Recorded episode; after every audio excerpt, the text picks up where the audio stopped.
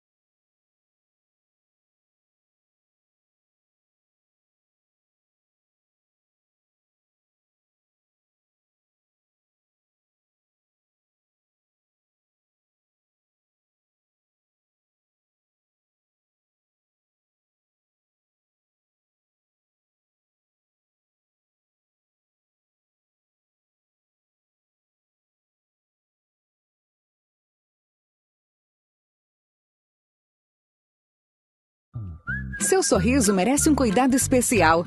Venha descobrir o jeito único que atendemos nossos pacientes. Aqui fazemos seus implantes com a qualidade de quem é especialista no assunto. Olá, eu sou o Dr. Álvaro, diretor clínico da Oral Unique. Nada substitui o poder de um belo sorriso.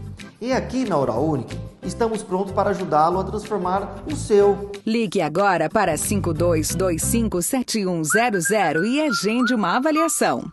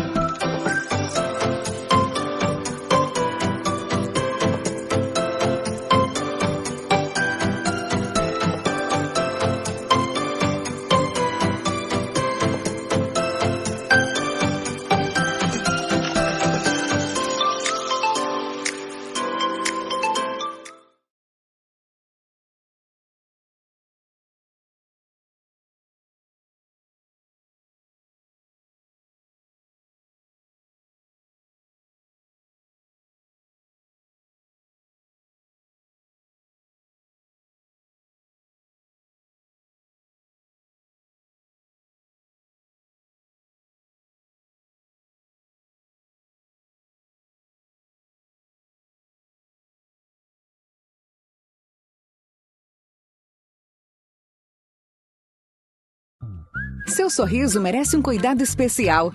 Venha descobrir o jeito único que atendemos nossos pacientes. Aqui fazemos seus implantes com a qualidade de quem é especialista no assunto. Olá, eu sou o Dr. Álvaro, diretor clínico da Oral Unique. Nada substitui o poder de um belo sorriso. E aqui na Oral Unique, estamos prontos para ajudá-lo a transformar o seu. Ligue agora para 52257100 e agende uma avaliação.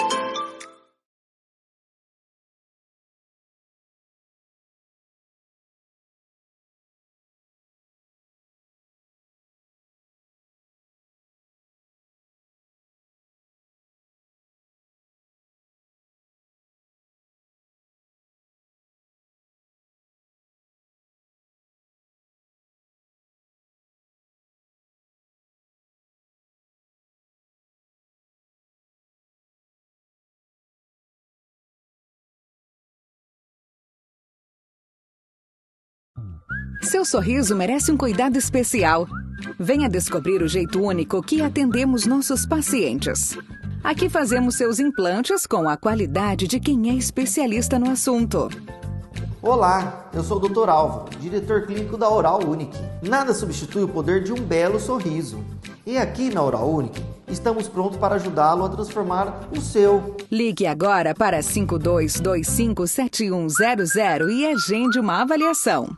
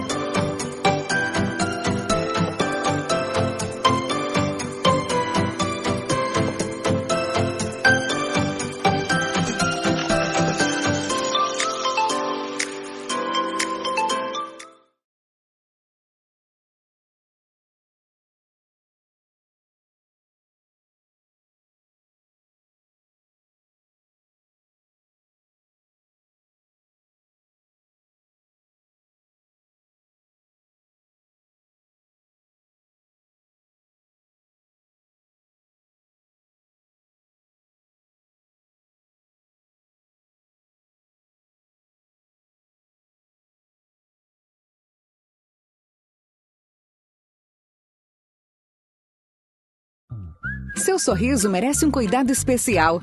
Venha descobrir o jeito único que atendemos. Mas peraí, Tom, já começou? Vai começar? Tá valendo? Como, como que é isso daí? Tá valendo, meu irmão. Tá Vambora. valendo? Então boa noite a todos! Alô, galera de Mogi, alô, galera de São Paulo, alô, galera do Brasil e do mundo. Porque o EducaCast está em todos os cantos do planeta. Boa noite, Pati. Faz boa noite aí, Pati. Boa. Ó, pra quem não sabe, boa noite em Libras, é assim, ó. Boa noite. Boa. Faz aí, Tom. Vamos ver se o Tom é bonitinho. Não, Tom, é assim, ó. Boa noite. É isso aí, vamos que vamos, pessoal. Ótima noite pra todos vocês que nos acompanham hoje. Aqui quem tá no estúdio com a gente também é o Felipe, a Cássia, o Falco, meu grande parceiro. Muito feliz hoje pelo programa, um baita convidado, hein, Johnny? Esse, faz, esse tem e faz história, hein, irmão? É mesmo, Tom? É, vamos, vamos deixar o pessoal ali ainda esperando mais um pouquinho, hein? Porque hoje eu vou, hoje eu vou te falar, você aguenta, hein? E ele tem história do Johnny pra contar, hein? Eu quero que ele conte todas. Ele não pode todas. abrir a caixa preta, né?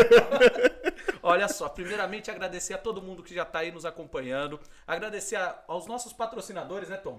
A Brilhodonto, A Torque, o Leandro Calil. a Licenciou, Vamos lá, Tom, continua aí. Nelson Enequipa, Continua aí que a manja. Torque, todo mundo aí, os nossos patrocinadores, muito obrigado por estarem com a gente, apoiarem esse projeto, apoiarem as pessoas que a gente tem alcançado e mais do que isso, exaltado aí o que se diz em educação. algo que nessas nossas atividades a gente não tem deixado de falar. Gente, o objetivo do EducaCast é servir para vocês de um incentivo para que vocês nunca se esqueçam de onde vocês vieram. Mas o que importa é o quê? Para onde vocês querem ir. Então não importa a sua origem, não importa se você é de origem simples, se você veio de uma origem rica, o importante é você ter autenticidade e saber para onde você quer ir. Então, todos os nossos convidados aqui, não é, Tom? A gente busca trazer isso, buscar, pô, aonde que você se conectou com o seu verdadeiro propósito, quando que você identificou que você ia começar a apresentar a sua identidade para o mundo. E hoje o cara que a gente trouxe, eu vou te falar, hein? Meu pai sabe quem é, hein, meu? Meu pai falava muito desse É cara aí, hein? Ô Tom, eu acho que ele já deixou a marca dele no, no mundo, não deixou não? Eu acho que sim, eu acho que é aquilo, né? É, é o que eu escutei até de um cantor que eu curto muito, que ele fala que legado não é aquilo que a gente faz em alguns objetos, mas assim o que fica nas pessoas e o que o nosso convidado tem deixado aí na vida de tanta gente, né? Eu digo que educação é transformar a vida, histórias, famílias e é mais do que o professor tem feito há tantos anos, né? Seja no esporte, seja na, dentro do centro universitário que a gente tem aqui em Mogi e tantas outras coisas, né? A gente empreender na vida, nos negócios, na família. É isso que ele tem pra contar pra gente, meu irmão. Então nós vamos falar aqui, ó, pra Rosângela, pra Nandinha, pro Augustinho Coelho, pro Felipe da Silveira, pro Felipe Silveira, pro Adamilton, pra Luana Murim, pra Cássia Marques, um beijo pra todo mundo. E eu vou falar sobre o nosso convidado, que eu tenho um carinho por ele de pai, Porque, de verdade, ele deu a diretriz para mim ali, Johnny, ó, estuda isso daqui, neguinho. Johnny, faz isso daqui. Vai que dá certo. Então, muitas vezes, o que a gente precisa é disso. São dessas pessoas que a gente acaba trazendo para o nosso ciclo social. Lembrando que sexta-feira passada foi o dia dos professores e hoje a gente vai ter ele aí que tem um carinho de pai por todos os seus alunos, porque da mesma forma que ele chega junto, ele também traz carinho, traz amor. A gente vai ter ele. É isso aí. O meu, Tem que fazer assim, ó. hã? o meu, o seu, o nosso professor Luizão. Não. Boa noite, pessoal. Isso é muito mais do que eu mereço. Agradeço. É realmente é um prazer estar aqui com vocês. É, fico feliz com a empreitada de vocês aqui. É muito importante vocês trazerem essas mensagens de vários temas da educação para todos. Que educação é muito, vai muito mais além do conteúdo em sala de aula. Re- Realmente, é, educação é inspiração, ela é cuidado, ela é aconselhamento, é, é auxílio, acolhimento, então é tudo isso, né? Eu, do meu jeito, faço esse tipo de coisa. Embora o meu tamanho assuste, minha, meu tom de voz e tudo mais, mas é como o Johnny falou, eu sempre tratei a educação como uma coisa de pai para filho. Sempre enxerguei todos os alunos como se fossem meus filhos. Imagina como minhas filhas sofrem, né? E é bacana porque assim, né, Tom? O nome dele é Luizão e o tamanho dele representa o tamanho do coração dele, né? Com certeza. Ó, do pouco que eu divulguei aqui pra galera da nossa live de hoje, muita gente já foi falando: Poxa, esse cara transformou minha vida, esse cara me ajudou muito. Tantas coisas que eu conquistei a partir daquilo que ele orientou. E foi um dos pontos que até o Nelson, que é um dos nossos patrocinadores, ele falou.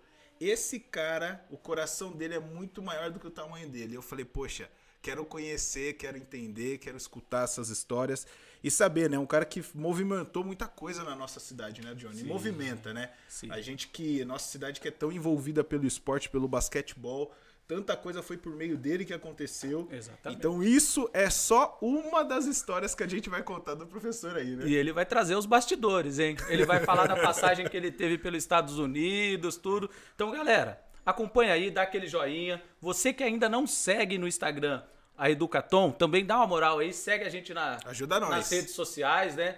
E já vamos lembrar, hoje tem sorteio de sexta, não tem, Tom? É isso mesmo, tem sorteio de sexta, livro. A gente também vai fazer o sorteio aí do livro do nosso grande professor Wilson Nascimento. Vamos falar também de algumas novidades que a gente vai estar trazendo para o nosso podcast, alguns projetos aí com artes filmes que vai estar acontecendo até o final do ano. Então tem muita coisa boa no programa de hoje, pessoal. Então vamos lá, a Nandinha já trouxe uma fala aqui e quem tiver perguntas pro professor Luizão, manda aí. A Nandinha Rodrigues, professor, já tá lembrando do senhor como professor e nós dois na banca de TCC dela. É verdade, verdade. Famigerada banca de TCC, né? Sim, sem dúvida. É, a Nandinha, eu lembro muito dela, uma querida, sempre foi uma, uma boa aluna, né? Como todos os alunos, vocês passam por dificuldades ao longo do curso.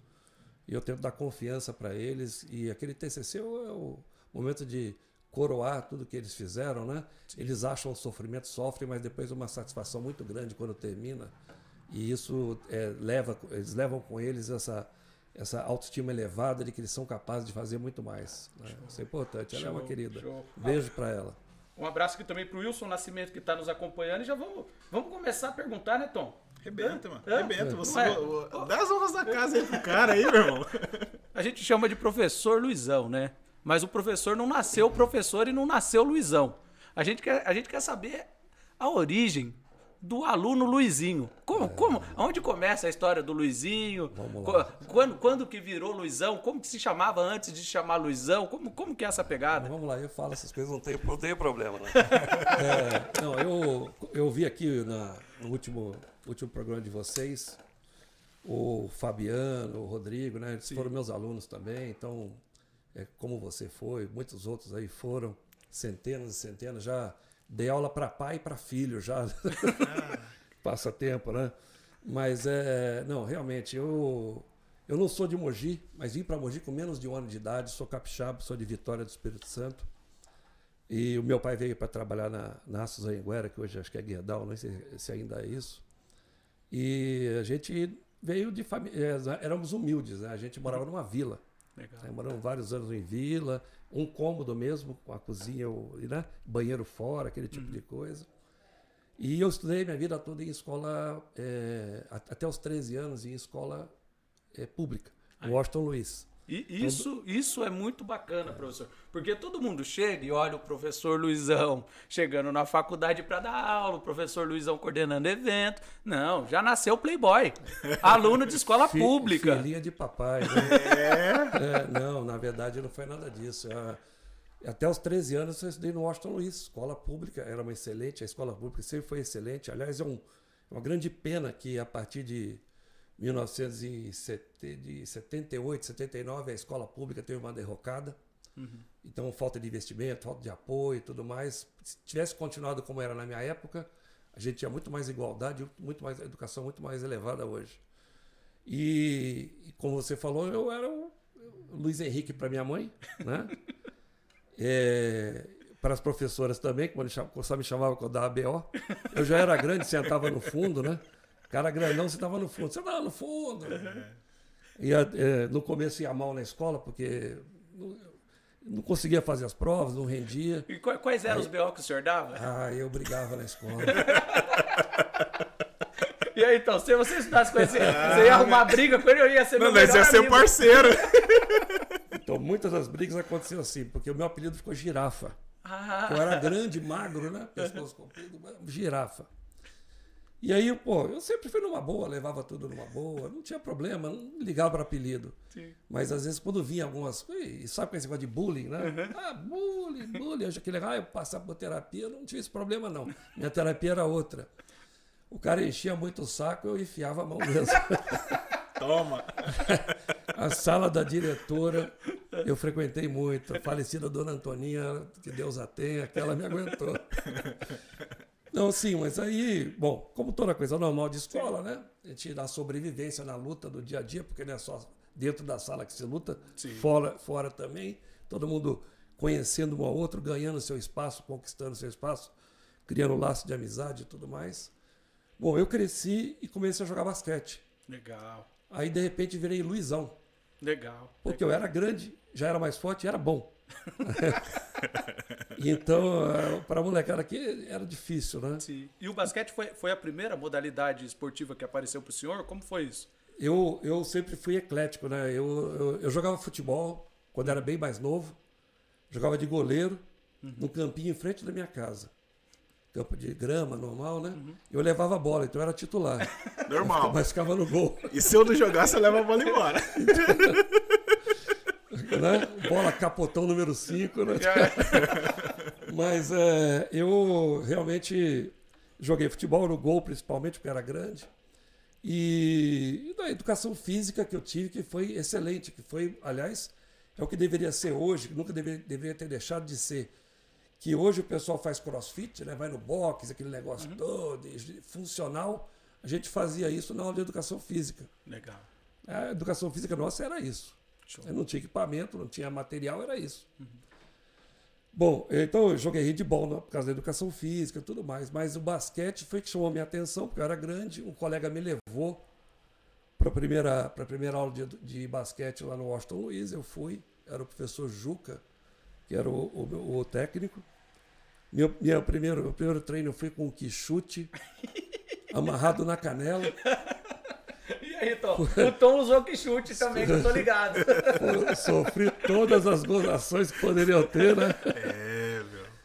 Bom, mas aí, independente do meu calçado, da falta de calçado apropriado, eu senhor me dei bem. Eu, eu era, eu me, me ach- me achei no basquete.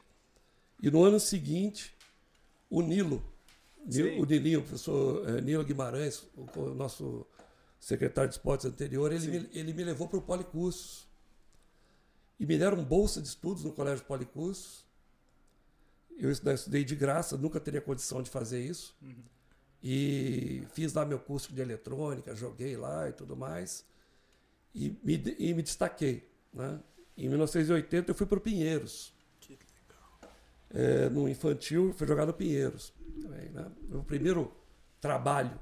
Já ganhava alguma coisinha, ganhava passagem, lanche, uma coisa, uma ajudinha. Saía de Mogi. e- Saía de Mogi, eu tinha 15 anos. Eu descia a pé do Socorro, lá perto do, lá na Avenida São Paulo, lá em cima. Descia até a estação, no centro, a central aqui, né? e pegava o trem, descia no Brás, pegava outro metrô, descia no Paraíso, pegava um ônibus, descia até o Clube, Esporte Clube Pinheiros. Caramba. Isso saía daqui, era 15 para uma da, Da da tarde. tarde. E voltava, pegava no último ônibus, que era o Mogizão, empresa EAO Mogi, chamava Mogizão. Não tinha ainda a Senna, era, era pela Via Dutra. E pegava o último ônibus lá da estação, que, não é, que era lá na Luz, não é essa que é agora, né, no Tietê.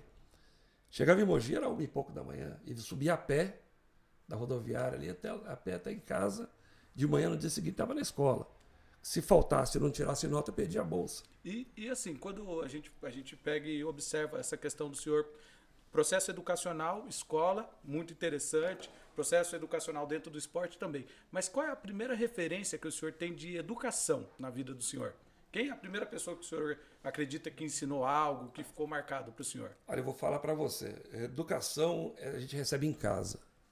Minha mãe, é meu- minha referência sempre foi. Show. né? Meu pai, em algumas situações, é aquela de alerta, situação de alerta, as Sim, referências. sim. E, qual, e qual foi assim um dos aprendizados que ficou para a vida, professor? Olha, as coisas que, que eu mais lembro da minha mãe era é, dedicação, né? disciplina, respeito, respeito ao próximo, né, que é a principal. Porque hoje a gente fala muito, discute muito racismo, esse tipo de coisa. Eu nunca, sempre tive dificuldade em enxergar isso, porque eu nunca enxerguei ninguém diferente de mim. Sim. Mas por conta da minha mãe, né? Por conta disso. Sim, e, e isso é importante, né? Porque às vezes a gente pega e fala, ah, eu sou bom porque foi a escola que eu estudei, ah, eu sou. Mas só que na verdade a gente conhece o fruto é pela semente, não é? Se a gente não tem uma semente boa, se a semente não foi plantada num solo fértil, esquece. Não cai muito longe da árvore o fruto, né? Aquele negócio. né? Exatamente, Não, sim. exatamente. Agora, talvez, ah, respondendo a sua pergunta, indo um pouco mais além disso, né, além do óbvio né, que deveria ser da família, é, o, o próprio basquete. Sim. Então, eu posso dizer para você, eu sempre falo isso para o Nilo.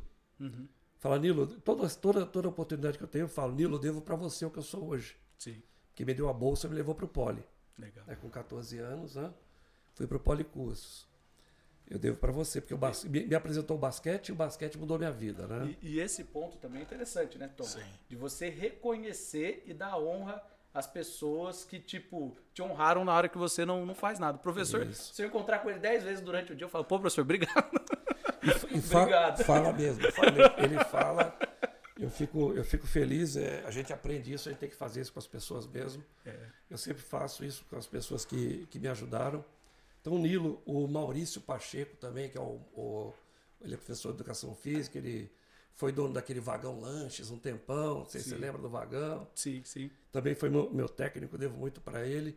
O Adriano Ruiz foi um dos, um dos primeiros técnicos meu em Suzano, depois aqui em Mogi também, quando o basquete realmente começou aqui em Mogi. sim. É, pai, do, 80 pai do Eric, né? Pai do Eric, é 85 com isso aí. E, e o, Adri- o Adriano sempre foi um pai para mim. Sim. Né? Eu lembro quando meu pai faleceu, eu estava treinando com o Adriano. Ele Sim. que me deu a notícia, eu estava com ele, né? Puxa vida. Meu pai já estava no hospital há um tempo, né? ele que me deu a notícia, sempre tive com ele. Então, referência para mim também. Quem mais? Tem tanta gente. Ó, o, e próprio, o próprio Tuta Ah. também. O Tuta também. O senhor, o senhor teve aula com o Tuta? Teve aula também com, com o Hugo Ramos, não? O, o professor Hugo, eu tive aula com ele. da hora. O, o cara, o cara, Por do- isso, por isso que eu tô quietinho aqui, eu só quero escutar. o, cara, o cara do ginásio, o cara do ginásio lá, ele foi sim, foi meu professor de educação física lá no. No.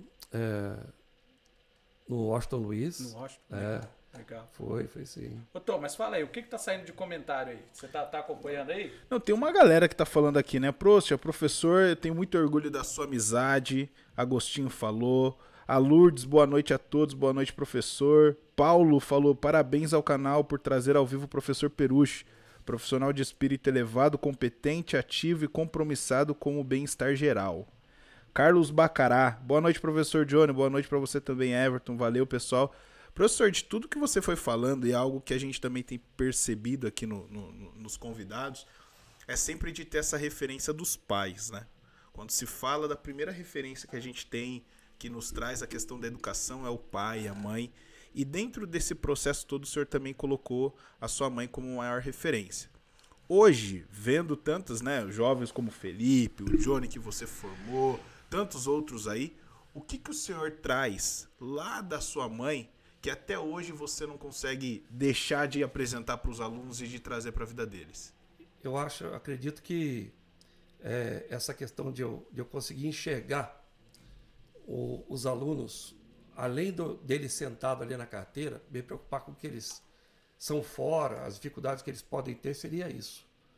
É, porque eu vejo muitas vezes, é, já tive alunos que falam assim, os outros colegas professores, esse cara não vai dar nada, isso aí mesmo não vai dar, isso não presta. Não, você não sabe o que está acontecendo com o cara. Sim. Conversa com ele, vê por que, que ele está agindo dessa forma. Então já consegui já é, é, enxergar a possibilidade em pessoas, porque eu consegui enxergar além daquele rendimento ali da, da carteira, do comportamento, ou ele é arredio, ou mal criado, por, alguma, por algum motivo, né? E geralmente esses motivos estão fora dali, não é comigo, não é com os colegas, ele vem de fora. Né? Então acho que isso é a principal coisa. É uma coisa muito espiritual que minha mãe passou sempre para a gente. Né? Eu penso muito nisso sempre, sempre me preocupo com isso. Que legal, que legal. É, é importante colocar isso aí, né? Porque muitas das vezes, né, Johnny, como você colocou, as pessoas veem o professor como somente aquele cara que está ali na frente, né? Transmitindo o conteúdo, é o mestre, é o doutor, é o PhD, é o cara que já viajado, formou tanta gente. Mas sempre por trás o professor tem um ser humano. Que ele traz a sua vida, né? A realidade da sua família, de onde ele nasceu, as suas raízes. Então isso é importante a gente sempre colocar, porque tem muito aluno aqui, muita gente assistindo e que está trazendo essa realidade do senhor. Sim. E é uma honra para nós também estar tá aqui aprendendo, né, Pô, né, Johnny? Porque é aqui o nosso foco junto com o EducaCash é aquilo que o Johnny sempre faz, né? Fala, né? Independente de onde você vem, o importante é para onde você vai e as pessoas sempre buscarem referências que estão próximas de nós. É. Porque não é por, agora com a tecnologia, as referências acabam se tornando o cara do TikTok, a pessoa do Reels, ou quem tá lá no Instagram. Mas aqui perto da gente, Sim. tem pessoas que também já fizeram tanta história e podem nos orientar, né? Sim. Então eu coloco o Falco mesmo aqui que está nos assistindo. Ele já viveu, já vivenciou e já esteve presente, né, Falco? Na realidade de onde eu vim, da minha família. E isso é importante porque lá no bairro que eu nasci, na Vila Industrial, ali tem jovens e joias que a gente fala, poxa, o quanto elas poderiam estar tá fazendo a diferença na vida de mais pessoas se elas pudessem ter referências perto. Então isso que o senhor colocou é legal e até mesmo já trazendo, né, Johnny, dentro dessa questão que o professor colocou de referência, da família e tudo mais, dentro dessa sua trajetória na vida acadêmica, quais têm sido os desafios que o senhor vê hoje e que são diferentes dos desafios lá de trás? Ai, é, é, é difícil, hein? Não, é, começa pelo público. A mudança, a, o, acho que o principal paradigma aqui da educação foi, é, começou a partir do, do momento em que é, é os, os, alunos que começaram a chegar na escola começaram a chegar sem aquela educação que a gente se referiu antes. Sim. Então, é, começou a ter muito problema em respeitar a, a própria hierarquia, a, a, posição do professor, ou o momento, não vou falar de hierarquia, vou falar do momento. O momento de ensinar está sendo o momento do professor. Sim. Não porque ele é professor, porque ele está professor lá para passar o conhecimento dele. E, e as pessoas, muitas vezes, os alunos, não conseguem é, respeitar isso, não conseguem enxergar isso, não conseguem se colocar naquele momento. Então, uh, hoje, os alunos é, são um grande desafio né? mas também são uma oportunidade. Sim. Porque o professor que conseguir enxergar que eles têm, por exemplo, outras possibilidades e ferramentas hoje, é, podem se dar muito bem. Ah, eu, eu, sempre falei do celular. Quando eu estou dando aula, eu não quero que mexa no celular porque eu estou falando, eu quero que preste atenção. Mas você pode sempre ter um momento que você, ó, procura aí tal coisa. Sim. Legal. Vê para mim aí, vê o que, que tem aí. Vê o que, que você acha. Né? É, é, como o Johnny falou, eu, a, o principal o divisor de águas para mim, para eu enxergar a educação de uma forma diferente, foi ter ido para os Estados Unidos. Eu, eu tinha terminado a faculdade aqui em 88, dezembro de 88, já tinha um contato há um tempo nos Estados Unidos e, e vinha estudando na, na marra, né, na, na uhum. garra, para passar no exame TOEFL de inglês. Uhum. E consegui em julho de oit- de 89 eu fui para os Estados Unidos. Fui fazer faculdade lá, ganhei uma bolsa. Com quantos anos, professor? Eu tinha, nessa época eu tinha 23, 23 acho, é, 23 anos. Caramba. E eu ganhei a bolsa para jogar basquete. O basquete que o senhor, tipo, contou a história ali do Pinheiros, e lá no Pinheiros o senhor tava na- nas cabeças. É, no Pinheiros eu tinha 15 anos. Aí eu, fui- eu passei, fui pro, do Pinheiros, eu fui pro é, São José dos Campos, fiquei nesse clube de São José. Depois joguei dois anos no Corinthians. Aí vim para Mogi, joguei Mogi quatro anos. E, e dentro do basquete, assim, qual o que, que era o Luizão dentro do basquete? Qual posição? O que, que você gostava? Qual gostava de playoff? Gostava, gostava do quê? Eu era, é, bom, naquela época lá a gente, assim, era, era basquete raiz, né? Ba- mais ou menos que nem a moçada joga nas quadrinhas, na, na- uma quadrinha que tem ali na, na Vila. Industrial. é. Sei. É, mas o basquete era a raiz, né? Então a gente, é, o, a gente era, era jogador de cidade, jogador de clube. Não tinha esse negócio de ficar saltitando de clube para outro. A gente tinha muita identidade com o local que a gente estava. Então o basquete era, era de dedicação 100%, total. E eu, eu sempre eu fui grande, então já me colocaram para jogar de pivô. É onde você vai lá tomar pancada, né? Onde, onde o couro come, né? A giripoca chia, né? aquele negócio. Dentro do garrafão que as coisas Dentro do acontecem. garrafão que as coisas acontecem. é. Então, é, eu, eu- me colocaram para lá, mas como, como eu tive a felicidade de ter tido um técnico como o Nilo, que era amador, foi ser amador de seleção brasileira, Sim. os treinos com ele era sempre a gente exigia da gente muito controle de bola, que, que, que soubesse jogar em outras posições e usar as ferramentas de outras posições. Legal. Então isso me deixou mais eclético. Então eu conseguia jogar lá dentro e jogar um pouquinho fora. Mas como era grande, precisava de mim, eu jogava dentro. Quando eu fui para os Estados Unidos, aí eu, É. eu joguei mais fora. Porque, embora eu fosse grande, tinha cara muito maior que eu. Mas assim, pe- pegando, pegando antes de entrar nos Estados Unidos, que eu tô segurando a Ah, entrada tá, nos é. Estados Unidos. Mas assim, antes de entrar nos Estados Unidos, qual foi o jogo assim que o senhor tem na memória entre os 15 e os 23 aí que o senhor falou, poxa, esse negócio vai mudar a minha vida? Porque qual, qual o sentimento que gera? Por exemplo, eu brinquei um pouco de futebol e, tipo, depois que a gente fazia um gol, os caras davam uma moral, né, Tom? Tom já teve a oportunidade de jogar bola comigo. Aí é, começou com a E, palhaçada já. e ele aprendeu, ele Não, não. aprendeu. E ele aprendeu. E é da hora, porque o pessoal dava uma moral, não sei o quê. O senhor. Pagaram ingresso, né? Jogos, jogos memoráveis são tantos, né? É. É, Começa lá, pô, eu, em- em- em- quando eu tinha 17 anos, 82, lá na, na- no Tênis Clube de São José, pô, eu estava num clube que eu, eu treinava no Infanto, a gente foi para playoff, jogou é, final de estadual, né? Mas, assim, o, o interessante é que, é, que eu que me, me falei, eu quero isso para mim, porque eu treinava no, no Infanto, depois treinava no Juvenil, meu técnico era o Biratã que foi pivô da seleção brasileira, o cara Sim. excepcional, foi professor do Náutico um tempo também. É, e, pô, tinha lá o Nilo, Carioquinha, Marcelo Vido, sabe, uma... Eu tive na seleção brasileira, tive bicampeão brasileiro, aquela, aquele ginásio lotado, aquela coisa que você tem 17 anos, vê aquele negócio, você fica doido, fala, é isso, é isso que eu quero, eu quero ser isso. né? E foi isso aí. No Corinthians também, é, de você é, vai no Ibirapuera, vê o time do Corinthians jogando, você tá lá e vê o pessoal gritando lá, batendo da palma, timão, timão, aquele negócio atravessa você. e Meu, é, é isso eu quero esse negócio pra mim, entendeu? Entendi. Então é essas coisas que te movimentam. Agora o jogo, o jogo em si, todo jogo para quem joga basquete ou qualquer esporte, o jogo já é um desafio suficiente. Sim. Não importa se é na final, qualquer coisa, você quer ganhar. É, verdade. Eu queria ganhar. Eu nunca suportei perder. Se eu jogasse palitinho, eu perdi, eu já ficava vermelho. Da cor da blusa do Tom aí, eu ainda fico, eu fico vermelho, eu não suporto perder, eu nunca suportei. Essa competitividade era grande dentro de mim. Então eu tinha esse negócio, eu tinha isso em mim. É por isso que eu falo, ah, você quer ser jogador? A primeira coisa que tem é ó, sangue na veia. Sangue na veia e nos olhos, né? É isso aí. Tem que ter. Se você não tiver, você não vai ser jogador de nada. Entendeu? Não adianta. Falar, ah, você que nem o, o, é, o Poker Face, aquela cara. Vai. Não dá, né, professor? Você, pode até estar assim, mas por dentro você está um vulcão. Tá em erupção total.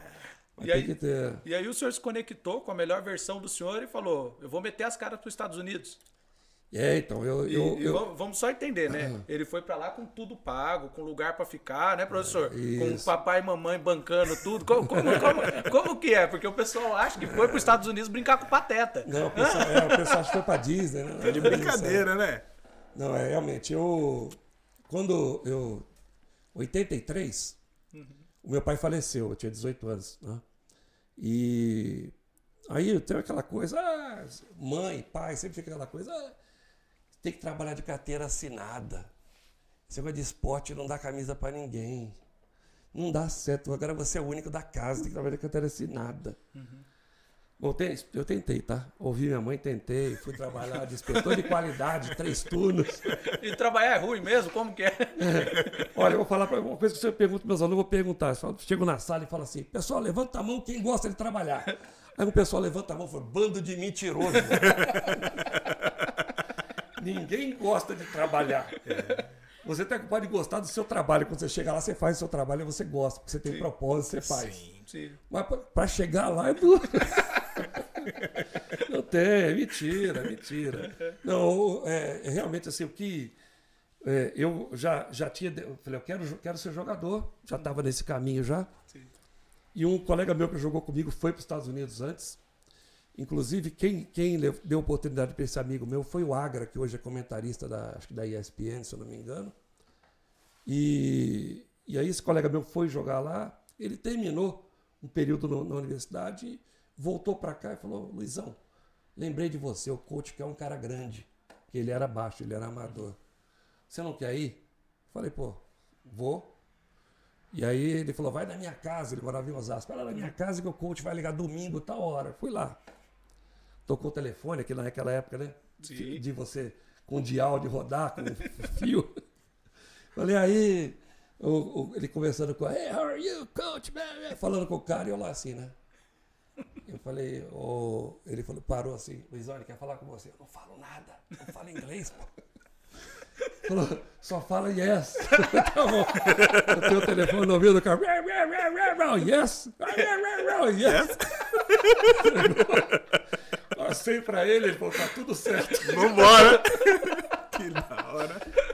Bom, O senhor não sabia nem no que tava se não metendo. sabia, só sabia Só yes. hello, how are you? Não falava nada mais. Aí o, o cara realmente mandou a documentação para mim, eu ganhei uma bolsa completa, porque eu não teria condição de ir. E eu ganhei uma bolsa completa para fazer a fa- a, a universidade lá, é, com casa, comida e livros. Hoje isso é, custa em torno de, de 30 a 40, 50 mil dólares por ano. Caramba. Entendeu? Então naquela época, e naquela época dólar era muito dinheiro. Sim, É, sim. pior, pior do que é hoje ainda. Entendeu? Mas eu consegui, fui. Eu fui com a- eu, eu tinha um Passat 78, vendi aquele carro, comprei a passagem só de ida e fui com 800 dólares no bolso. E tinha uma, uma mochila minha. A única, coisa, a única coisa que eu tinha que eu levei. E fiquei lá os, quatro anos da universidade, me formei lá, né? joguei. Eh, lá eu fiz um curso de administração e finanças. Eh, não podia, já tinha feito educação física aqui, eu queria fazer uma pós lá, não podia, era para graduação. Eu fiz a faculdade de administração e finanças. E eu, no quinto ano, era para eu vir embora, mas a universidade me ofereceu um emprego. Eu dava aula de inglês para os estudantes estrangeiros. Lá era, a ma- a maioria eram chinesas de Taiwan, que eram alunas da, da universidade. E eu também era orientador pedagógico dos estudantes internacionais. Então, essa parte do aconselhamento já vem de lá, né? Eu es- ajudava eles a escolher as matérias dele, a solucionar problemas com os professores, Legal. né? Faci- facilitar a vida deles na, na universidade. E durante esse período que o senhor tinha que arrebentar nos estudos, mas tinha que arrebentar também em quadra. Ah, não tem, não tem essa, não tem. Porque é o seguinte, pra- lá para você jogar, tem, que- é, tem que ser elegível, tem que ter elegibilidade. Isso era uma, uma média que você tinha que ter, que era 2 ponto alguma coisa, 2.3, eu não lembro agora. É, que, eu- que, era, que era bem assim, era um B, era um, era um C, né? Um, um 6, vamos falar assim. E, pô, eu falei, isso é, é, eu tenho que estudar. É, é, o, o meu- eu- o, o cara que escolheu minhas aulas me, me ajudou pra caramba. me colocou em antropologia, tinha que ler um livro dessa grossura, pelo amor de Deus. Bom, de qualquer forma, eu, eu peguei e fui, né? E para um aluno normal, a leitura, o cara lê um capítulo em uma hora. Sim. Eu demorava quase um dia inteiro para fazer um negócio. com, com dicionário do lado, riscando as palavras, vendo o significado. Né? E o, o jogo que o senhor encontrou lá de basquete, diferente do jogo daqui, como que é? Totalmente diferente. É. É, totalmente diferente. Hoje, o basquete de hoje aqui está um pouco mais parecido com o de lá. Mas, assim, a gente sempre jogou basquete internacional aqui no Brasil, que é um basquete organizado. Um basquete de meia quadra, em que você chega, chama a jogada, organiza a jogada, faz os movimentos para você finalizar. Sim. E lá, o, eh, o jogo era 120 por hora o tempo todo. Era correria. Eu saí daqui, quando eu saí daqui, eu jogava em Suzano. A gente tinha sido vice-campeão paulista, eu saí um pouquinho antes Ó, da final. O, o Jorge Salvarani tá falando É. aqui que vocês foram o, Tiranossauro Rex do basquete Mogi. tem, tem isso também? Eu vou falar pra você, a gente era feroz. o Jorge tá falando sério porque o nosso time era feroz. viu? Eu vou falar pra você, quando eu falei que era basquete raiz, a gente era feroz de verdade. É, a gente já ganhou muito jogo na, na garra do Tiranossauro, na mordida, mordendo os outros mesmo. Já ganhou muito jogo. E aí, então, tá bom, muito disso. é. Professor, dentro dessa sua realidade lá nos Estados Unidos, jogando, estudando, o que, que o senhor vê de diferente da cultura que a gente tem aqui do Brasil para aquilo que você vivenciava lá? Qual foi o maior desafio nessa mudança toda? Olha, o, o maior desafio e o principal ganho, né, eu vou dizer para mim, não meu, meu ganho não foi o diploma. Meu ganho não foi nem o basquete. Ah, basquete é bom, é ótimo, pô, mudou minha vida, é, beleza. Mas o meu principal ganho foi saber é, enxergar e viver a cultura do país. E poder, é, poder fazer comparação com o meu país, com o Brasil, entendeu? Eu acho que esse foi o principal. Falar, por que, que esses caras têm uma estrutura tão boa? Por que, que eles são tão educados? Por que, que ele lembra o nome, o primeiro e o último nome seu, toda vez? Essas coisas sempre me intrigavam e eu fui pensando sempre isso, né? É, e fui vendo que era atenção, dedicação, é, coisa que aqui a gente não, não tenha é, ser mais direto, mais, melhor comunicação. A gente tá muito, faz muito rodeio para falar as coisas aqui. Você chama as pessoas aqui para chamar alguém para falar, ah, veja bem, vamos lá, então. né? E lá não é papo reto, fala, você está fazendo um péssimo trabalho. Você fala isso para alguém aqui, oh, que agressividade, não gosta de mim. Que horror, você me magoou. Vou ter que fazer terapia. Não, estou falando da sua performance, estou falando de você. Legal, Entendeu? legal. Eu não estou falando que você é um cara ruim. Você está fazendo um trabalho ruim. Então, esse tipo de coisa que eu aprendi a enxergar dessa forma. Até que depois de cinco anos eu sofri quando cheguei aqui. Porque os caras falam, pô, esse cara é grosso pra caramba. Eu, não- eu- eu tive que fazer uma readaptação, mas eu não consegui perder aquela essência, porque eu achei que aquilo era uma essência boa. Legal. Eu acho que é isso que falta muito pra gente aqui. As pessoas precisam ser mais verdadeiras, ser mais papo reto, né? Sim, sim. falar, falar mais a verdade. Porque ele fala, ah, você é tão legal. E nas costas fala assim, cara, não presta.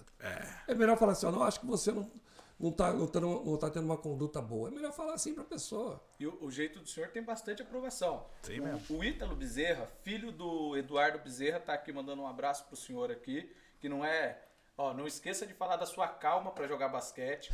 O Nando Serra também tá mandando um abraço, falou que foi, foi aluno do senhor, também foi meu aluno na faculdade. E hoje ele já é até doutor, o Nando Serra, que tá lá em Santos. Isso, é nos, isso, é a- verdade. é, nos acompanhando. A Maiara Dias também. O Carlos Bacará sempre aqui, ó. Suzano estreia na Superliga C de vôlei masculino contra o Lacanga no dia 3 de novembro. O Carlos Bacará é um aluno nosso do nosso projeto de basquete lá, professor do Paradesporto, e ele sabe tudo de esporte. Então ele está sempre mandando algo sobre o esporte, o que está acontecendo na, na cidade, o que está acontecendo no país.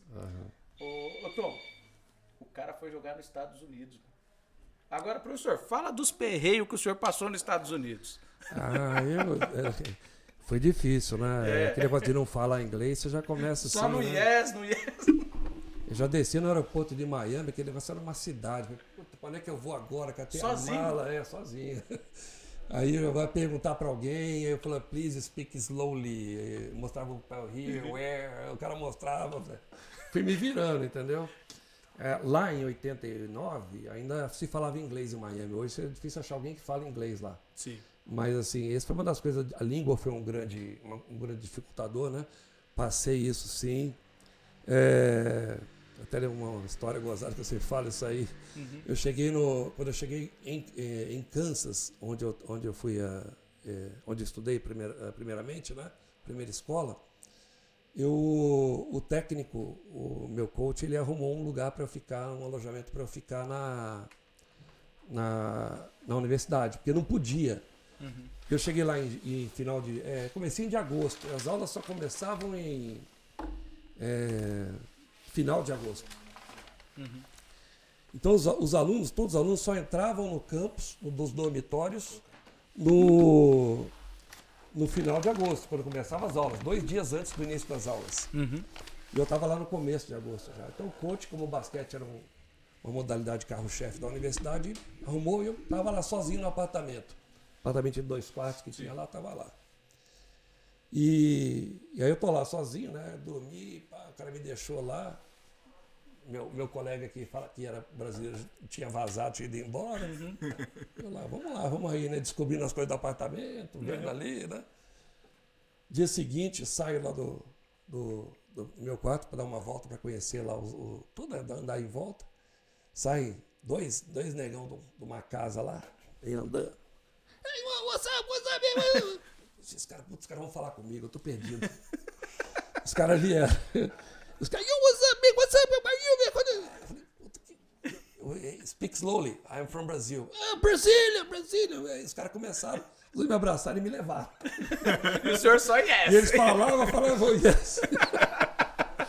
Bom, aqueles dois, eles me ensinaram tudo. Passei no começo, me, me levaram para os locais, me ensinaram. Legal. Era, eu lembro o nome deles até hoje. Elton Drake, é, é, Elton Drake, é, Kenny McIntyre.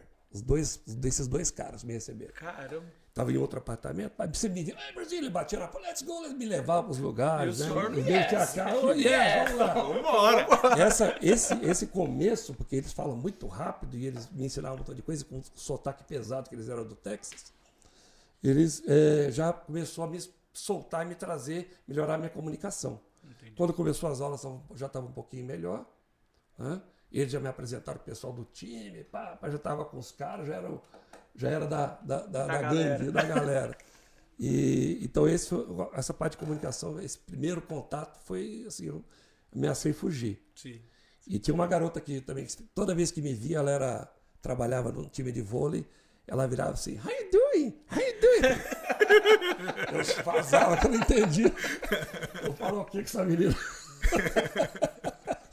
Fugi mesmo, fugi. Falei, deixa pra... Quando eu tiver mais munição, eu volto para brigar. Agora eu tô. Ô, Tom, mas é essa fala do professor Luiz, eu tô pensando na sua também, quando você chegou do Mackenzie, porque daí vocês dois chegaram em Mogi com o passe valorizado, né? É, um estudou no Mackenzie, o outro chegou dos Estados Unidos. E como é essa chegada do senhor em Mogi depois dessa estadia fora aí no. A gente, é, eu vou falar para você, né? Fora, fora essa coisa de você é, morar fora e aprender tudo isso e ter toda essa vivência, né, interagir com a outra cultura. É, uma coisa que, eu, que, eu, que me, me fortaleceu muito ela foi a autoconfiança. Acho que quando você tem assim um, uma formação boa e tal, uma coisa, você, você se torna bastante autoconfiante. Sim. Então você acredita em você. Acho que isso foi uma das coisas principais. Aí hoje, quando eu vim aqui, eu, eu, eu partia para cima e enterrar mesmo.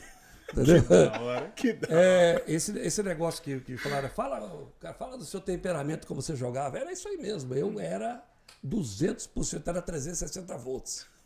Entendeu? Eu era elétrico mesmo e realmente eu não queria perder Sim. e não ia aceitar nada disso. Né? Então é, eu acho que isso faz toda a diferença para você na sua autoconfiança. O jeito que você se enxerga, isso, isso faz com que você, que as pessoas sintam essa confiança em você e acabem é, é, oferecendo oportunidades para você. Sim, sim. Ah, eu, eu, acho que isso é uma coisa importante. E até uma dica para todo mundo é que você tem que fazer, você tem que acreditar em vocês. Mesmo eu estudei no, na UNC, no Náutico, estudei na é, EAD, na Unopar, não interessa. Sim. Você tem, que, você tem que se preparar, você estude, mas você tem que ter confiança e saber que você sabe. Né? Por isso que você estuda, para você garantir isso, porque as pessoas sentem isso. Sim. A insegurança fica muito latente é, e, a, e, as pessoas conseguem enxergar isso. Sim. Isso afeta a sua credibilidade. Sim. Então a, a, gente chega de lá, eu, eu tinha credibilidade, eu tinha propriedade para falar. Eu cheguei, um dos primeiros empregos que eu tive aqui, quando eu retornei, eu tentei voltar a jogar no final de 94, quando eu retornei. Uhum. Só que eu desisti. Uhum. Porque na, na, no primeiro jogo que teve, que foi em Franca, uhum. A gente entrou no ônibus, era um time que era do clube de campo na época, que representava a Mogi. É, a gente entrou no ônibus da falecida Heroles, uhum. e eu falei, ah, vamos para Franca? Pô, pô, pô, umas sete horas de ônibus. Eu falei, pô, mas e aí, vamos parar para almoçar? Não, não, não vamos nem parar, trouxe aqui o almoço. aí o cara tira uma caixa, tira um sanduíche de pão puma embrulhado para você, tira um, um, negócio com uma laranjada e te deu, você vai comendo. Chega lá, quer que você põe a roupa ainda, que joga e volta depois. Pô, isso não é estrutura de esporte. Eu até falo, eu, eu falo para os meus alunos sempre. Se você, for, se você quiser trabalhar com esporte, trabalhe a estrutura toda do esporte.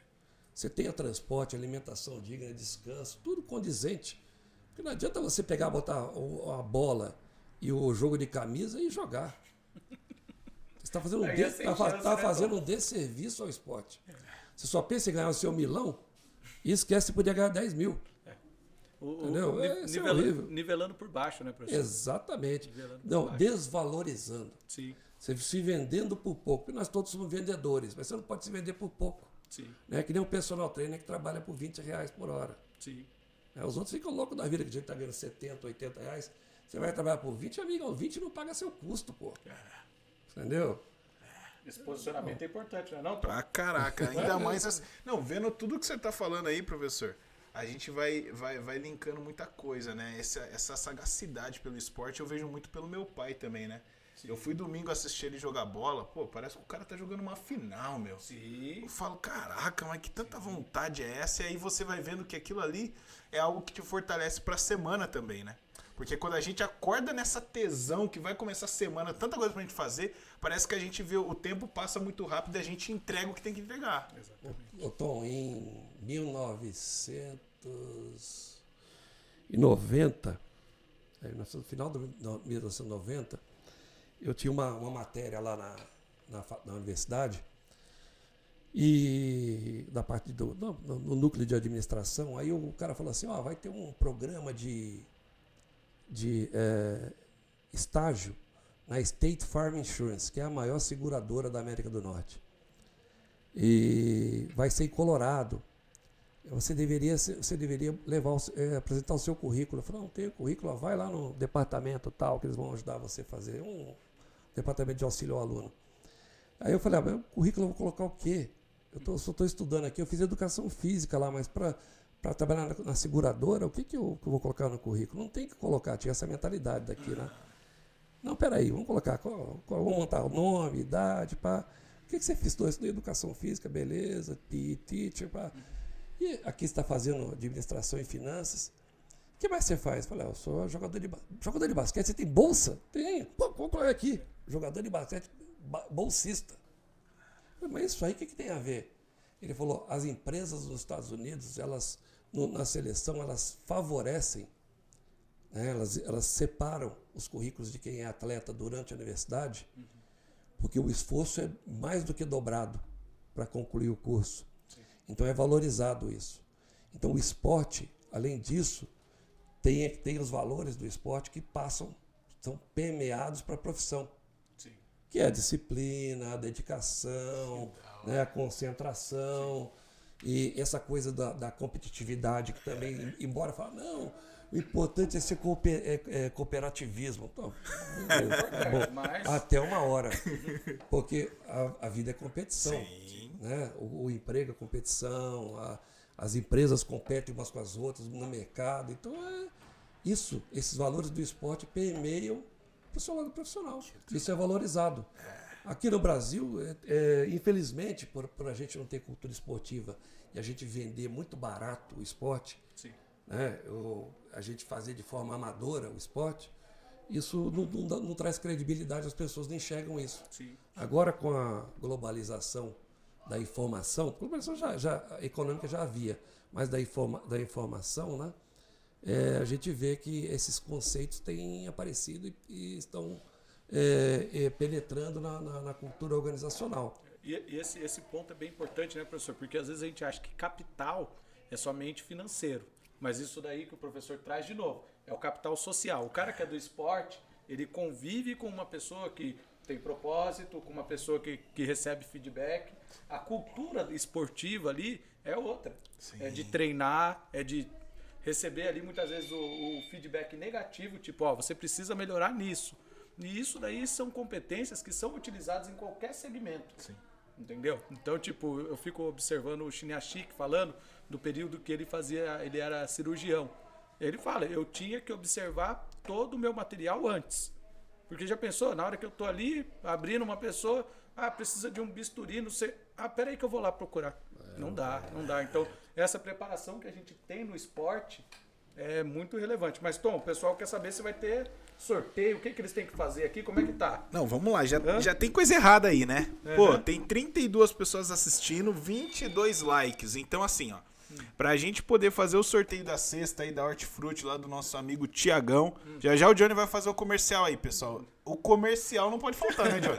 Já, já começa aí, Johnny, pra galera aí se preparando aí. O pessoal, o pessoal quer Não, a galera que quer que saber o que, que tem na cesta, mano. Puxa vida. Porque às vezes a galera acha que é papel que tá tudo Ah. amassado aí dentro. Não, que Não, o negócio não é esse, não. Ainda mais hoje foi o Felipe que trouxe. Puxa, ô Tom, tem melão.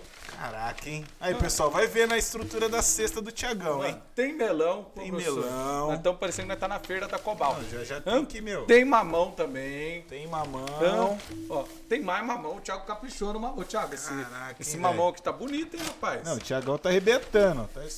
Tem manga também. Aí, ó. Suquinho de laranja.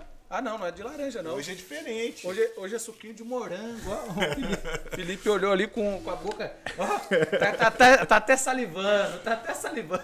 Mas, ó, pessoal, pra gente poder fazer o sorteio da cesta, É. a gente vai pedir pra que todos, todos que estão assistindo deem um like aqui na nossa, no, nosso, no nosso programa. O que, que é dar um like? Tem um joinha aí na tela de vocês. Cliquem nesse joinha, só tem 22 likes, tem 30 pessoas assistindo, muita gente comentando. Então, pra gente poder fazer esse sorteio, coloquem um like.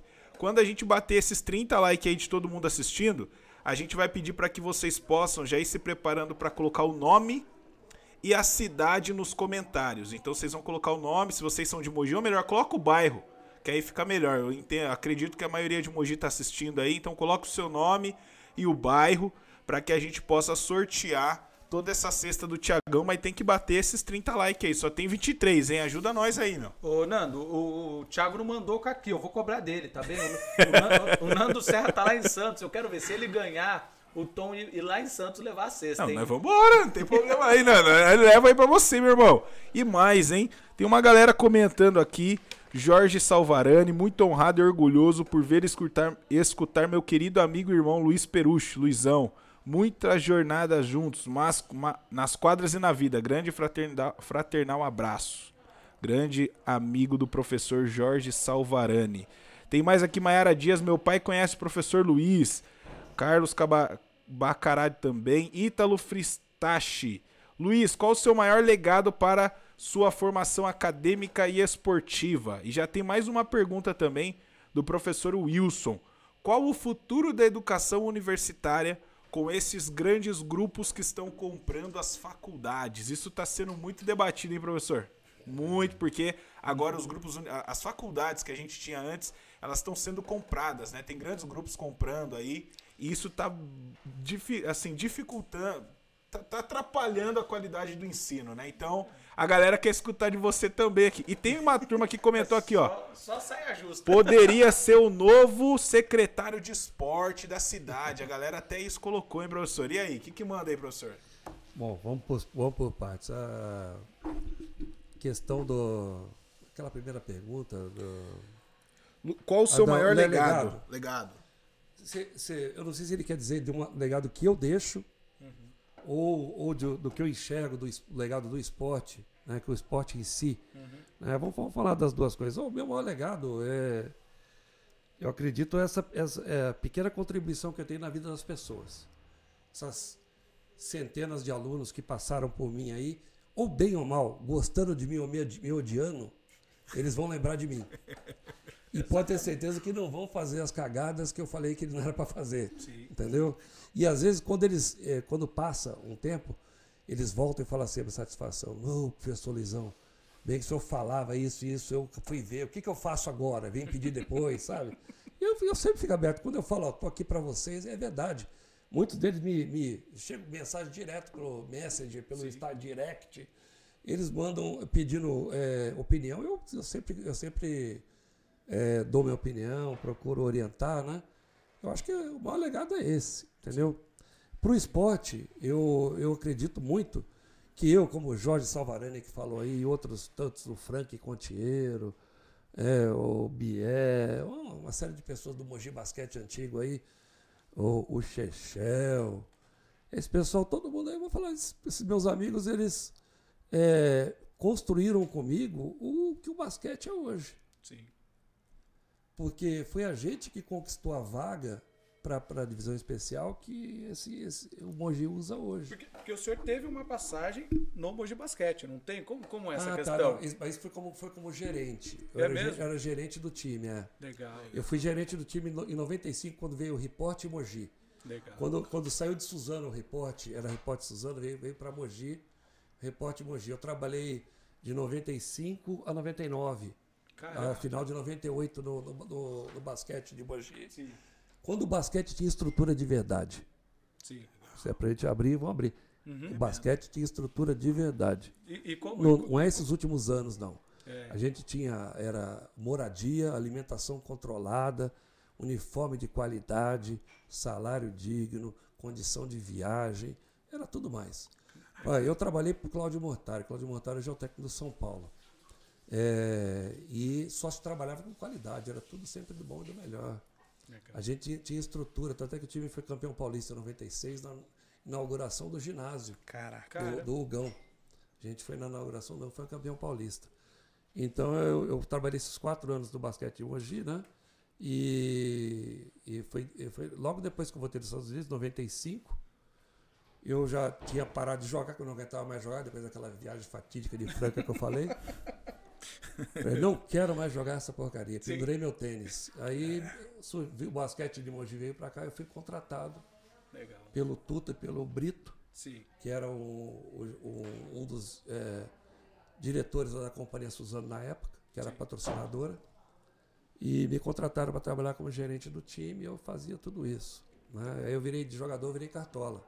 E aí, aí o senhor virou cartola e daqui a pouco já ingressou no ensino superior também? Isso. É, em, em 99, é, um, um amigo, professor Buriti, estava uhum. na universidade. A universidade, eu, eu casei em 95 também, tá? Uhum.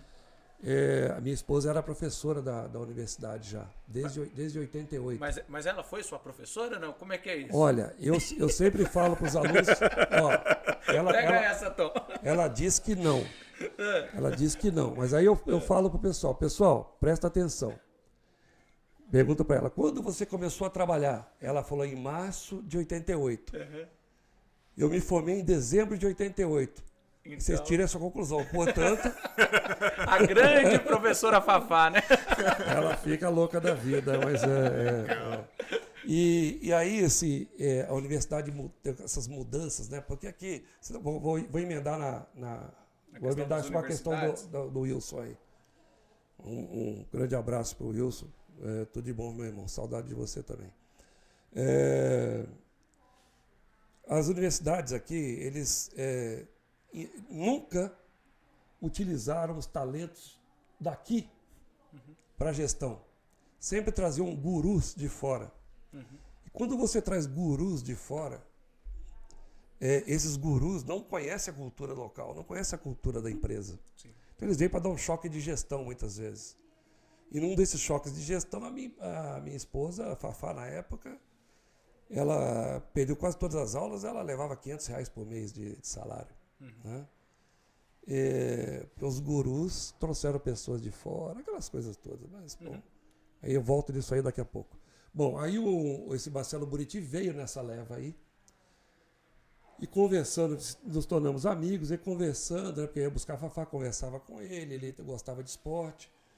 Ele falou assim, Luizão, por que, que você não faz o mestrado? Eu falei, ah, eu nunca pensei nisso. Né? Mó B.O. Sabe, eu tô aqui trabalho com basquete. Já dava aula de inglês antes, eu dava sempre aula de inglês, né, desde que eu voltei dos Estados Unidos. Teve umas aulas de inglês. Ele, não, você vai lá só uma vez por semana. Mas aonde que eu vou? Lá na PUC de Campinas. Ah, PUC Campinas, você é louco, Buriti. Não, vai valer a pena. Faça a prova.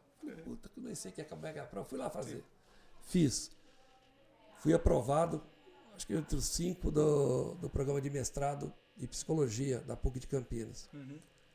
Fiz o, o, o mestrado. Quando eu estava terminando, já me, me ofereceram um emprego na, na UNG, em Guarulhos. E aí o Náutico, na época, também, o professor João Pedro, né, ele tinha sido meu professor também. Ele tinha essa aula de história sexta-feira à noite. né, duas aulas de história, das 19h10 às 22 Quebrar, né, professor? História da Educação Física. Sexta-feira à noite. 120 alunos na sala. Eu dando aula de história, peguei essa aula. O Johnny foi meu aluno nessa época aí. É, mas pensa que. Era, era, era, era nesse porte aí, professor? Não, não, Meninão? era, não, não era. não. Cansado. Ele, ele não mudou nada fisicamente, né? Porque parece que ele envelhece mais assim, era. Né? Mas ele era bonzinho, que ele era mais desconfiado, ele ficava rindo e olhando só. Lá em Mas- Itaiaçupeba, né? É Meio do mas, mar. é, mas quando ele viu a machadada, as machadadas que eu dei, já mudou de lado, ficou Falei, você é esperto. amigo do homem. Não, mas é, você pensa, eu, eu dando aula de história, depois dessas, né, de eu ajustar as condutas e os comportamentos, eu dava aula de história na, na sexta-noite, você não ouvia um pio, ouvia os grilos lá de fora. 120 pessoas na sala. Mas foi tudo uma questão de negociar, fazer um contrato de conduta, né? E Bem tranquilo, né, professor? Bem e amigável. foi, foi, foi amigável depois. Eu precisava, precisava, precisava chamar atenção primeiro, né? Eu consegui a atenção de todos, falar, é o seguinte, gente, ó, vá assim, assim, assim, aí acabou. Mas então, aí eu, é, eu comecei com isso aí, né? essa aula de história e a UNG. E depois, um ano depois, a UMC me contratou também. Né? e, eu, e aí comecei. E eu, eu, eu sempre falo para vocês, falo, pô, professor, mas você fala para os alunos, você queria ser professor? Eu falei, de jeito nenhum. eu nunca quis dar aula. Eu fiz educação física porque eu, eu jogava basquete. Falei, vou na pior das hipóteses, eu vou ser técnico. Mas eu quero ser jogador. Não quero dar aula. Eu não suporto dar aula. Já estou há 20 e poucos anos. Não, é, então, é o que eu falo para os alunos, não cospe para cima. Faz tudo que a sua vida pode mudar, principalmente a sua cabeça pode mudar. Sim. Porque você acha que a, que a sua essência é aquela do que você está fazendo, mas a gente descobre que talvez ele tenha uma essência diferente. Sim. Sim. E aí o propósito da vida muda também, de acordo a gente está sempre evoluindo, né? Graças a Deus. Não é sentença de morte. né? Não, não, não. Então você não nasceu para aquilo. Você Sim. nasceu para várias coisas. A gente tem que se adaptar e fazer várias coisas. Sim. Então foi aí, foi aí que, eu, que eu entrei para educação. Né? Agora voltando na questão do Wilson lá, voltando na questão dos gurus, Sim. é, esse movimento da educação acontece principalmente por falta de gestão das, das universidades brasileiras. Sim. Então, os grupos educacionais, eles têm dinheiro e pegam as universidades que estão com má gestão e estão com dificuldade financeira e acabam comprando por, por nada, quase. Entendeu? Então, cria-se um monopólio de dois, três grandes grupos educacionais e eles impõem a, a estrutura deles. Qual que é a estrutura? Estrutura de negócio. Tem que dar dinheiro, não pode ter, não- eles não consideram investimento. Professor não é investimento, é custo. A universidade aqui em Mogi, eh, eh, em junho de 2020, demitiu 152 professores. Caraca. Todos por quê? Por o custo alto. Sim. Tá o valor de hora alta, aula alto, gente com muitos anos de casa foram mandando embora. Você concorda com isso, Lisão? Parcialmente. Sim. Com o planejamento. Se tivesse feito o planejamento anterior, não tinha chegado nesse ponto. Sim. Não era tão traumático na vida das pessoas. Sim. Ter feito uma transição de carreira com essas pessoas para não, não causasse trauma na vida delas. E, ainda, e daí em contar com o principal capital que da universidade ou de qualquer empresa, que é o capital intelectual. Sim. Porque o que essas pessoas conhecem, o conhecimento delas, ninguém vai conseguir. Aquele professor novo que está chegando, eles não conseguem nem controlar a sala. Isso é verdade. E aí é imposto um currículo medíocre para eles. Porque para baratear, é eles criam uma nova grade curricular que atende minimamente as diretrizes. É já uma questão de política pública que vem do MEC há muitos anos, que não, não impõe uma grade curricular mais é, exigente Sim. Né, para a formação. Então você hoje as pessoas saem com o mínimo. Sim. Você pega alguns as grades curriculares, no meu caso aí de curso de educação física, você fala, a pessoa nunca vai trabalhar com isso. Né? O, o desafio acaba sendo esse, né, professor? A, a questão da, da estruturação do negócio, né? Que esses grandes grupos, eles vêm como receita, despesa... É vamos- só isso. Mais tudo- nada. Tudo número. É tudo número. Você não é ninguém, você é número só. É- exatamente. Sim. Número de alunos, valor da mensalidade, eles já até usam a coisa de mercado, né? O ticket, ticket médio. Sim. Coisa de vendas. Qual é o ticket médio? Sim, Hã? sim, E não- você vê problema nisso, Luizão? Não vejo. sim. Mas só que a, a coisa tem que ser planejada. Não pode chegar imposta de repente. Né? Sim, E tem que ter uma transição. E existem outras fórmulas. Essa fórmula nem sempre é a melhor. sim. Tem coisas intermediárias para fazer, eu acredito. Mas, professor, a gente está caminhando aqui já, porque o pa- bate-papo tá indo, tá indo rápido, então. Não, O- o- na real, professor, vai ter que ter segundo round, hein, meu? Tem que ter repeteco? Ô, tem muita história aí, meu. Porque assim, eu acho que dentro dessa questão que o senhor falou agora, por último, desses grupos que estão comprando as universidades, tá sendo muito complicado até pro mercado, né? Porque depois fala, poxa, o mercado tem oportunidade de emprego, mas não tem mão de obra. Mas se as faculdades não preparam, obviamente não vai ter mão de obra mesmo. Né? Exatamente. E, e aonde que isso vai parar? Né? O que, que a gente precisa de pensar? Porque se a gente for no Alto Tietê, hoje, o que, que as universidades ao entorno do Alto Tietê têm oferecido para essas pessoas para entrarem no mercado com qualidade? Olha, é, salvo alguns, algumas exceções aí, tá? Algum, pouquíssima, uma outra instituição, é, quase nada. Só que, Tá, só que o quase lance é, é o que o professor falou anteriormente, né? O que você busca não pode estar lá. O lance já está em você. É. Então pouco, pouco importa, muitas vezes, o local onde, onde você estuda. Sim. Não é você que tem que ser essa pessoa que vai fazer a, a mudança. né? É, é, é, mas assim, eu entendo, que, eu entendo o que o Tom está falando, assim, no, no aspecto de você ir lá e buscar uma, uma receita de bolo. Sim. Mas, mas pelo menos alguém te ensinar quais são os ingredientes, quais são as possibilidades de você misturar do jeito que você quiser. Sim. Entendeu? Pode ser, mas precisa ter. Tem gente que não tá dando nem ingrediente.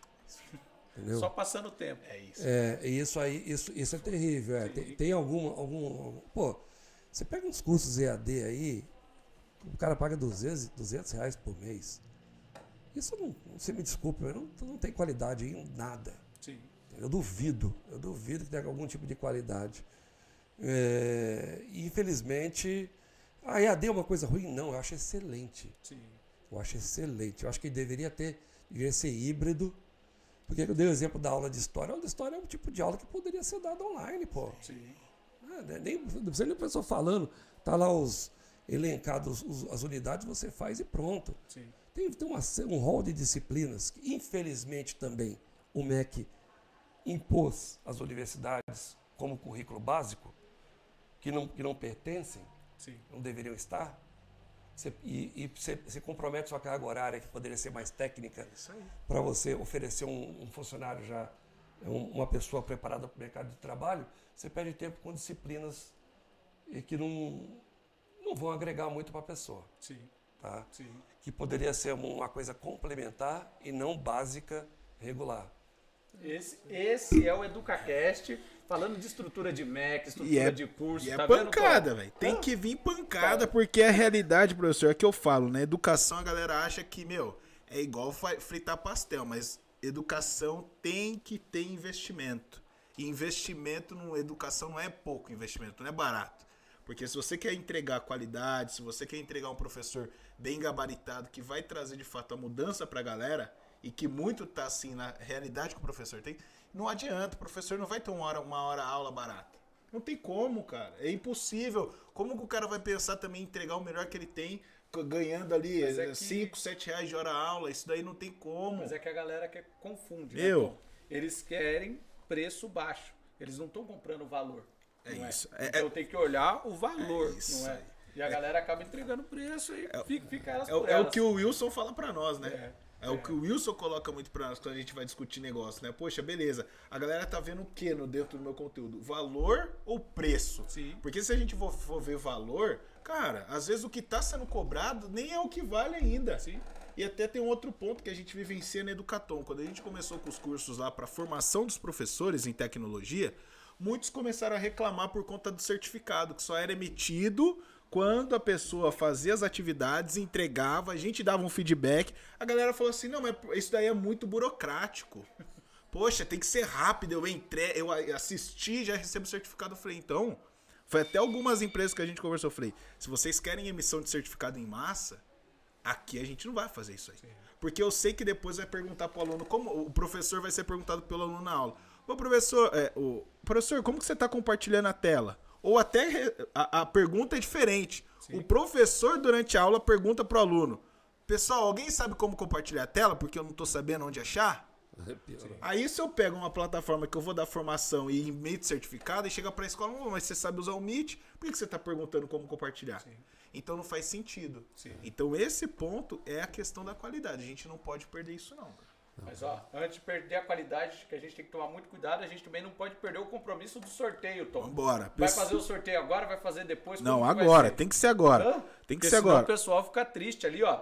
Agradecendo também a todos os nossos patrocinadores, Brilhodonto, Leandro Calil, Torque, a Licenciou, Nelson Ocade, toda essa galera que tá com a gente. Lembrando que o objetivo do EducaCast é esse, gente. É trazer para vocês pessoas com esse cabedal do professor Luizão. Pessoas que não venham falar somente de coisinhas superficiais. Ele tem a opinião dele, ele consegue colocar de uma forma clara, transparente, sem ofender ninguém. E também mostra todo o seu lado humano, que é, o mais, que é o mais importante, né, Tom? É isso aí. Eu acho que. Quem, é- é- quem ganhou a sexta? Quem, Bom, vamos lá. quem, quem ganhou a sexta? Vamos ver aí. Bom, pessoal, todos vocês que colocaram o nome, a gente primeira coisa a gente bateu os 30 likes aí, né, Johnny? É. Isso já era uma regra aí pra gente poder desenrolar esse sorteio. Então batemos os 30 likes. Ah. A galera colocou o seu nome e o bairro aqui de Mogi. Tem uma galera também de outro lugar que colocou de onde é. Sim, não, tem gente do interior, que eu vi que a Nandia colocou aqui, que tá na cidade de Sabino. Sim. Eu vi que tem o Henrique jo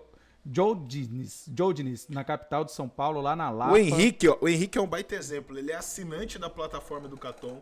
Ele é um professor com 74 anos de idade, é um cara formado em engenharia, hoje dá aula e está se desenvolvendo lá com os nossos cursos. Bom, E será que ele vai ganhar a sexta? aí, aí já não, aí eu já não sei. Vamos ver, hein? Bom, pessoal, todo mundo colocou o seu nome e o seu bairro, a sua cidade lá no chat, colocaram agora.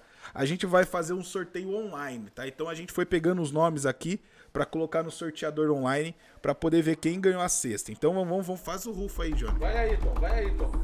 Bora, coloca aí, vai lá. Vamos ver quem ganhou a cesta do Tiagão. Já vira ali pra câmera ali já. já... Ó, quem ganhou a cesta, o nome dela é Inês Bilotti. Grande Tá aqui, ó. Dona Inês. Inês Bilotti professor ganhou a Luizão, cesta. Ó, a Inês é mãe do Guilherme Bilotti, amigo do Caraca. professor Luizão. Aí, ó. Nosso Inês aluno. Bilotti. Nosso aluno lá do Paradesporto, Guizão. É, acabou de. A gente fez o sorteio online. Pegamos os nomes aqui. Então a sorteada foi a Inês Bilotti. Inês, dona Inês, pra você poder pegar a sua cesta. Na próxima terça-feira, a partir das 19 horas, tem o nosso programa aqui. A senhora pode chegar às 18 ou depois das 20 para retirar a sua cesta, tirar uma foto com a gente e também marcarmos lá o Tiagão da Hortifruti Sabores da Terra. Fica, fica, na verdade, pode ficar tranquila, Dona Inês. Amanhã, essa sexta, tá lá na casa da senhora, porque a Dona Inês, a gente leva hoje à noite. Ela Aí, ó, faz um salgadinho, que é simplesmente o melhor. Por isso que o Guizão tá daquele tamanho. Não, não, não. Então faz o seguinte: se a gente vai levar hoje, dona Inês, já, já tira o, o salgadinho do congelador. Eu não almocei nem tomei café. Então, ó, a gente saindo daqui, a gente vai levar hoje. Daqui- daqui a pouco E aí a gente come umas coxinhas, toma um suco aí, fechou? Vamos nessa? A gente continua o podcast lá. Fechado. Johnny, legal hoje. Eu acho que esse podcast trouxe uma, um, um cara especial para você, um cara especial também que se tornou para mim aqui, para nossa cidade, para o basquete mogiano, para o esporte da nossa cidade. Eu acho que todo aquilo que o professor traz de vivência, da experiência dele, faz total diferença. Por isso que a gente fala que tem maior, tem melhores referências do que só quem você está assistindo no TikTok, no Reels, quem você vê no Instagram. Às vezes o número de seguidores não quer dizer nada. Às vezes não quer dizer nada. O importante é o conteúdo que a gente tem para entregar. Então é isso que a gente quer trazer aqui de realidade. O que o professor trouxe hoje aí, né, Johnny? Fez uma baita diferença, né? O cara morava no Socorro. É mais um cara, eu preciso saber o que tem ali no Socorro. Porque Não, o Assis, o Assis é de lá também, meu. É, é. O cara saiu do Socorro, foi jogar basquete nos Estados Unidos, voltou tra- transformando a vida de todo mundo e continua sendo o professor Luizão. Sim. O que que motiva, professor, uma das nossas últimas perguntas, o senhor ser o professor Luizão? Ah, eu. É, bom, acho que isso aí incorporou em mim, né? Eu eh, continuo com essa coisa de querer, querer afetar as pessoas, ajudar as pessoas, eh, passar um pouco de conhecimento e experiência que eu tenho. Hoje, muito menos preocupado com o conteúdo, mas mais com a forma. Sim. Né? É, isso acho que, é- que acho que uma motivação é essa alegria de receber o reconhecimento das pessoas depois, é, ver nos alunos que a, a, a, a aten- a atenção que eles têm, o interesse que eles têm, acho que isso é o principal para mim. Né? E numa sala grande, se tiver dois, três que estão prestando atenção, para mim tá bom, o resto não interessa.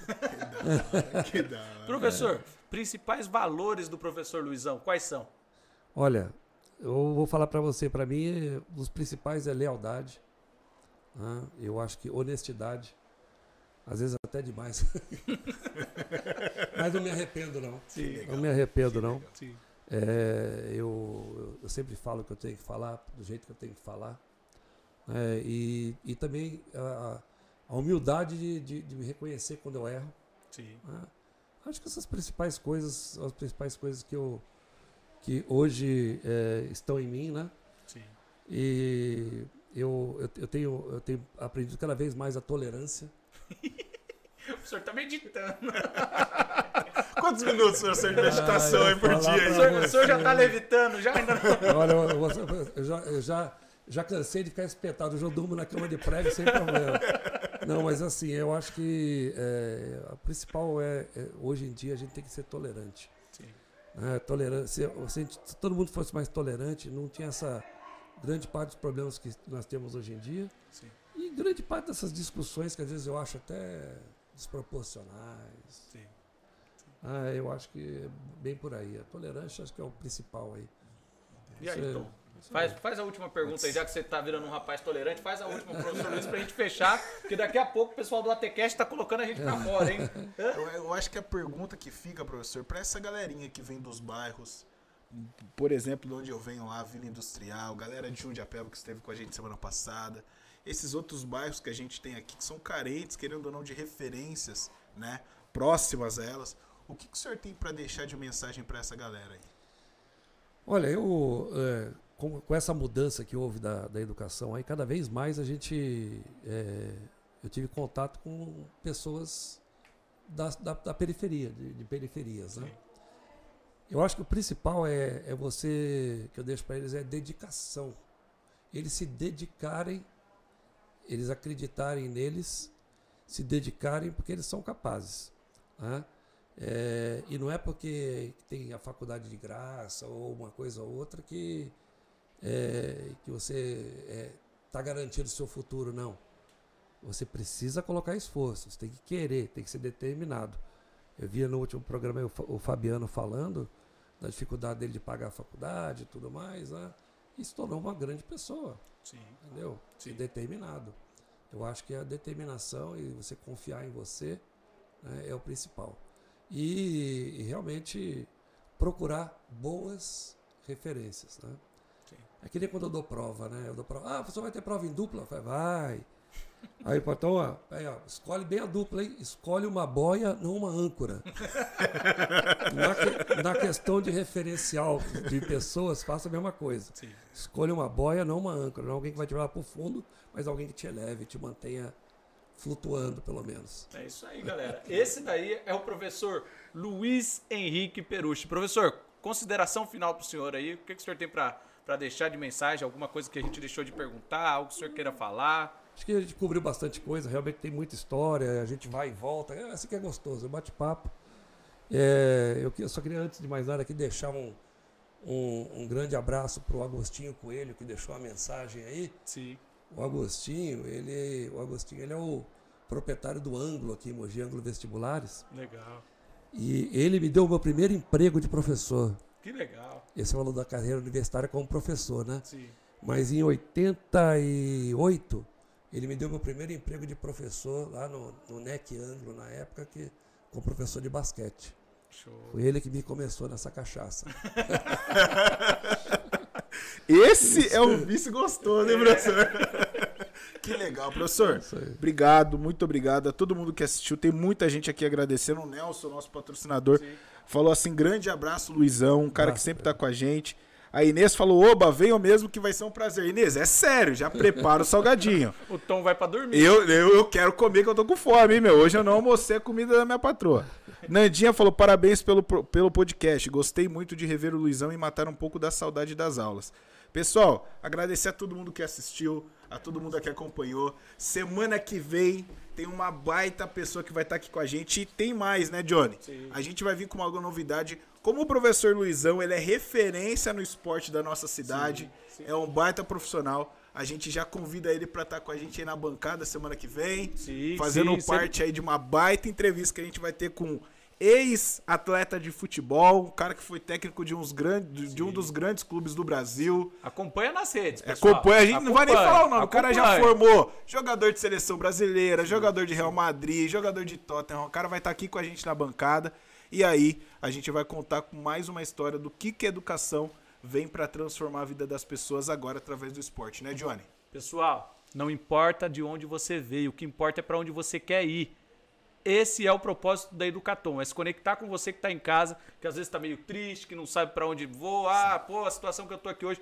Gente, dia ruim todo mundo tem. Amanhã é um novo dia.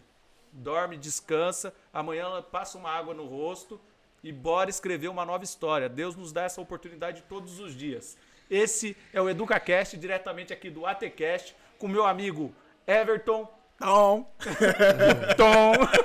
Mandar um ó, beijão pra minha mãe, pai, meu pai que tá assistindo também se formou com professor. E galera, meu pai se formou depois dos quarentão. Professor aí ensinou muita coisa pra ele. Mandar um beijo pra todo mundo. Minha esposa Thalita, minha filha Estela, meu filho Henrico, que daqui um mês, daqui três semanas, né, Johnny? Ele Bicho, já tá, chegando, O Tom aí. já tá suando. Já tô suando, Já mas era, graças com muita era. felicidade, porque vai ser uma bênção na nossa vida. Johnny, manda um abraço aí, meu irmão. Galera, ó, fechou. Abraço, professor Luizão. Muito obrigado por ter vindo. Agradeço a professora Fafá também. As meninas, um grande abraço. Mãe, um abraço. Denise, um abraço. Meninas, um beijo. Deus abençoe a todo mundo. Vamos que vamos. Vamos que vamos. Esse é mais um EducaCast. Tamo junto. Valeu!